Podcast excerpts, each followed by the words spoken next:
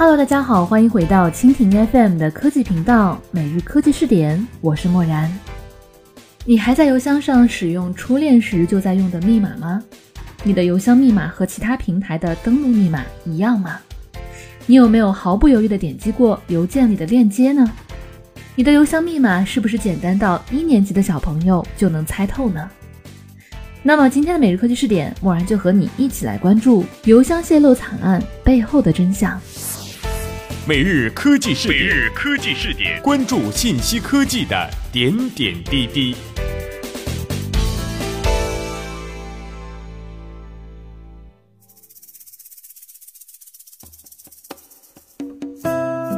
如果你对刚刚任何一个问题的答案都是 yes 的话，那么你极有可能已经成为了邮箱被泄露的一员了。如果你恰好又是个名人，或者是企业里的管理层。那么，邮箱泄露可能导致的结果绝对会超乎你的想象。虽说邮箱和互联网几乎是同时诞生的，在互联网上也算老干部了，但是有很多证据表明，这个老干部遇到了新问题。黑客有一万种方法黑掉一个邮箱，而以这个邮箱为入口，黑客可以掌握你的一切。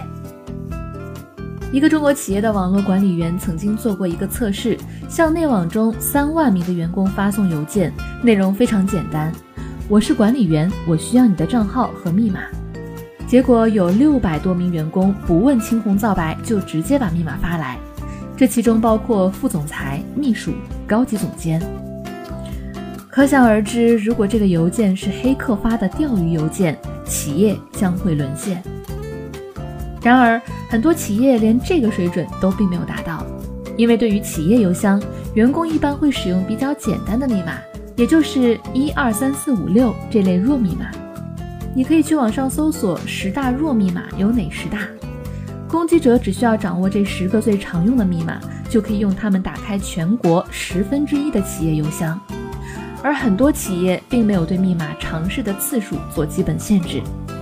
也就是说，黑客可以在一天时间内用成百上千的密码来尝试登录你的邮箱，直到成功为止。那么，对于企业的 CEO 来说，就算他能呼风唤雨，也很难让手下的所有员工使用用数字字母混排的强密码。就算使用了强密码，也很难保证员工的这些通用的密码不会在其他的电商交友平台被泄露。正是这些看上去无伤大雅的密码习惯。让员工把企业推到了作死的地步。邮箱泄露有一万种姿势，难道我们只能束手无策了吗？或许你可以试试双因子认证，这是目前看来最有效的办法。所谓双因子认证呢，简单的来说就是除了密码之外，再加入额外的一个认证因素，比如说手机短信，也可以是 APP 上的动态密码口令。那么在这种情况下，密码即使发生了泄露，黑客也无法轻易登录你的邮箱。好了，关于这个话题我们就说到这里，感谢你的收听。如果你喜欢我们的节目，可以点击屏幕上的星星来收藏我们的节目。